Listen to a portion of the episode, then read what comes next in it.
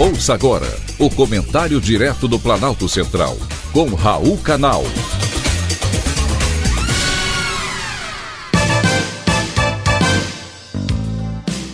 Queridos ouvintes e atentos escutantes, assunto de hoje é déficit na Previdência.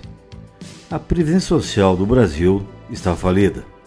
Todo ano ela acumula déficits milionários, que a cada dia ameaça o pagamento das pensões e aposentadorias.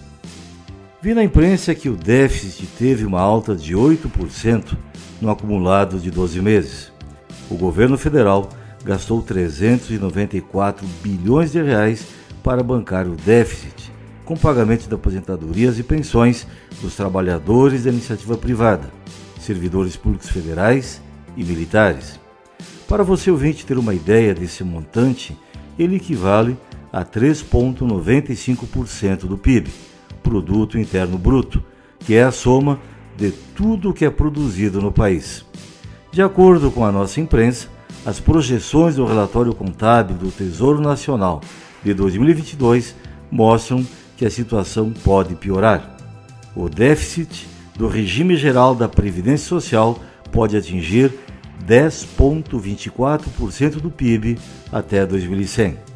É para isso que servem as projeções para que ações sejam adotadas a fim de evitar o pior. Há quem diga que tudo isso é mentira, que não existe déficit da Previdência e que as notícias sobre o assunto não passam de um lobby das instituições financeiras interessadas em vender seus planos privados de previdência e capitalização. Porém, até hoje, os dados oficiais divulgados pelo Tesouro Nacional mostram o contrário. Porém, as prioridades do governo passam longe de medidas que possam garantir o financiamento da Previdência e a sobrevivência do sistema. A situação apenas não é pior em razão da reforma da Previdência promulgada em 2019, que interrompeu o aumento nos gastos com aposentadorias e pensões ao estabelecer regras mais restritivas para a concessão dos benefícios. Entretanto, mesmo com os avanços, a trajetória da despesa previdenciária ainda preocupa. O desequilíbrio nas contas do sistema tem implicações nas contas públicas, contribuindo para o aumento do déficit fiscal e desafiando a sustentabilidade financeira do nosso Estado. Aliado a isso, ainda tem o envelhecimento da população, que agrava o problema.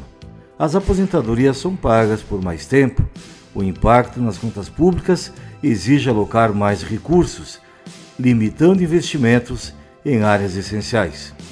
O desequilíbrio também pressiona o endividamento público, aumentando a necessidade de financiamento governamental e contribuindo para o aumento da dívida. Sabemos que o rombo na Previdência é um desafio complexo, porém, é preciso fazer alguma coisa, como reformas estruturais para garantir a sustentabilidade do sistema previdenciário a longo prazo. Sim, o déficit pode ser evitado, basta estabelecer prioridades. Vamos acreditar nos números ou na teoria da conspiração? Foi um privilégio, mais uma vez, ter conversado com você.